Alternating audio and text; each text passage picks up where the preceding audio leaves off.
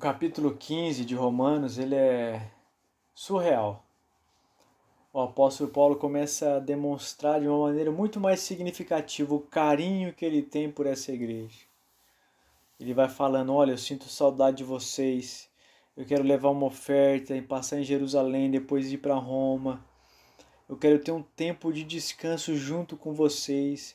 Quero que o meu coração se alegre com vocês. Isso tem a ver com a saudade de ser igreja. Ele não está falando aqui de uma estrutura física, de paredes, de bancos, tudo isso faz parte. O ar-condicionado, isso faz parte, mas isso não é igreja, isso é um prédio. A igreja se reúne lá dentro. O apóstolo Paulo está dizendo que, apesar desses veganos que tinha na igreja, esses comedores de carne, que julgavam um outro por aquilo que eles estavam fazendo, pelos BO que tinha dentro da igreja. Apesar de tudo isso, ele falou: Sinto saudade de vocês, porque vocês são diferentes um, dos outro, um do outro.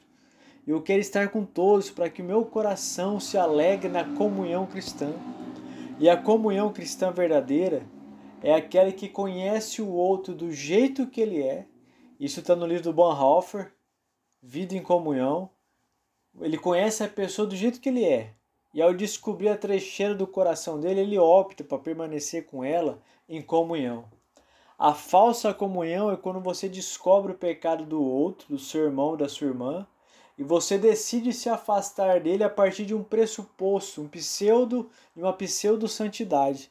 Nossa, esse cara, essa menina fez isso, então não faz parte mais do meu ciclo da igreja, porque nós somos hipócritas.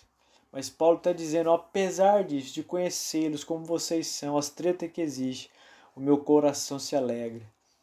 Sabe, eu e você precisamos ter esse mesmo sentimento do apóstolo Paulo. De se encontrar com a nossa célula, o nosso grupo pequeno, o nosso pequeno grupo, o nome que você quiser dar.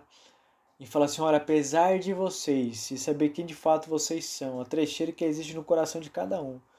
Eu deliberadamente decido permanecer aqui toda semana nesse pequeno grupo por isso que eu vou todo domingo na igreja para ver pecadores sendo transformados por essa graça e amor.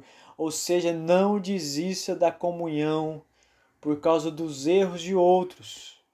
Não desista e nem abandone a igreja por causa dos pecados de outras pessoas.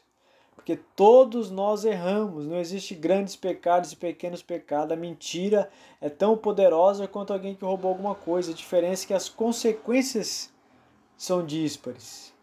Mas apesar de tudo, independente de como você está, quem sabe você abandonou a igreja porque você viu muita coisa errada lá dentro. Meu conselho para você é o seguinte: se você nunca fez nada errado e depois que você saiu você fez tudo certinho, permaneça onde está.